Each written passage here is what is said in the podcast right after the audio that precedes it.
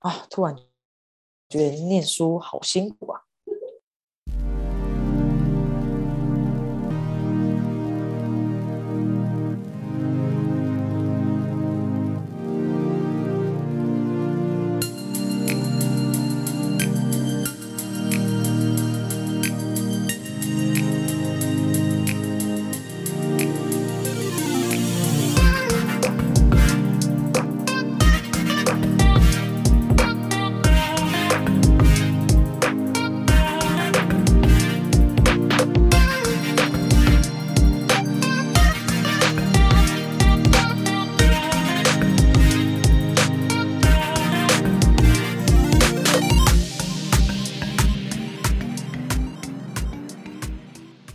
我觉得我很喜欢他在自序当中有第二十四页讲到说，嗯，那是从容的态度是一种面对他人质疑时也能觉察自己不需要恐慌的能耐。因为我有时候觉得说，我们很容易被质疑，但是被质疑的过程当中，我们很少去了解到自己内在恐慌的是什么。但是如果我能够在别人在质疑我的时候，我能够知道说，其实这件事情不需要害怕，我应该要去勇敢的去面对的时候。我反倒会觉得很多事情是应该可以变得很从容，变得很轻松、很舒服，而不是一件很不舒服的事情去面对别人对你的质疑跟恐惧。好哟，好哟，谢谢佳琪的那个导读。很喜欢的地方是他在就是最后面，他就讲到情绪是可以自己控制的嘛。我觉得他是他就说到这件事情很酷的，很酷的一个地方是在于说，很多人会觉得。情绪常常是很很没有逻，就是突然出现的，是没有逻辑的，而且是毫无防备的情况下出现这些情绪。但是他他就有说到一个点，在说情绪通常都是在你无意识的时候的无意识的时候产出的东西。但是如果你把情绪去抓到一个脉络的时候，你就有办法有意识的去控制你的情绪，让你的情绪能够达到一个平衡的地方。那以上是我的分享。好的，我是阿嘎，感谢佳琪的导读。这段很喜欢的部分，引你去拿回人生的主导权，就是第一次听到这样的一个说法啦。因为就像他讲的情绪感觉，就是你遇到一件事情，就会因为那件事情而很自然而然的散发出那样的一个情绪情感。可是如果是可以，我我觉得这跟我，因为我觉得他这个情绪有点比较。偏负面的情绪的部分，所以假设你今天想要生气的时候，对蛮多人来说，可能真的会有一些困难，就是你要拿回情绪的主导权，就是你在可能讲出不好听或表现出不好的样貌之前，你要先停下来。这件事情，我觉得真的要很有意识的去控制，这个很难。可是我觉得看他后面会给我们什么方法去学习，这样。大家晚安，我幼宁哦，本页行销设计哦，感谢侯佳琪的导读。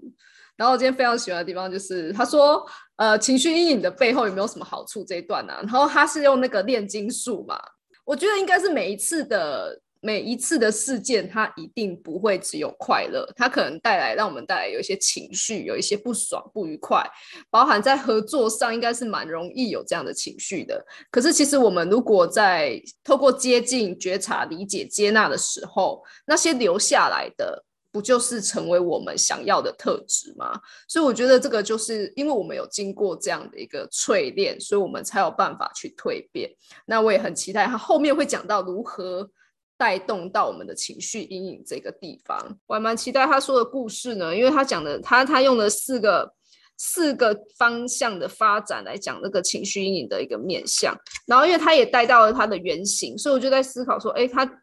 刚刚有讲到那个。尬掐那一篇就是用复仇跟内在小孩，然后因为他之前前面就有一些对照原型卡的部分，所以我就在想说，哦，所以他他要如何让我们自己去对应我们自己内在的世界？我还蛮期待这一块的，因为其实我在之前看原型卡的时候，我不知道他干嘛，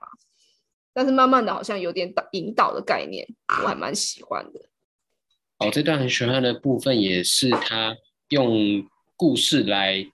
解释原型，我觉得很酷，因为感觉都是真的日常生活中会发生的状况。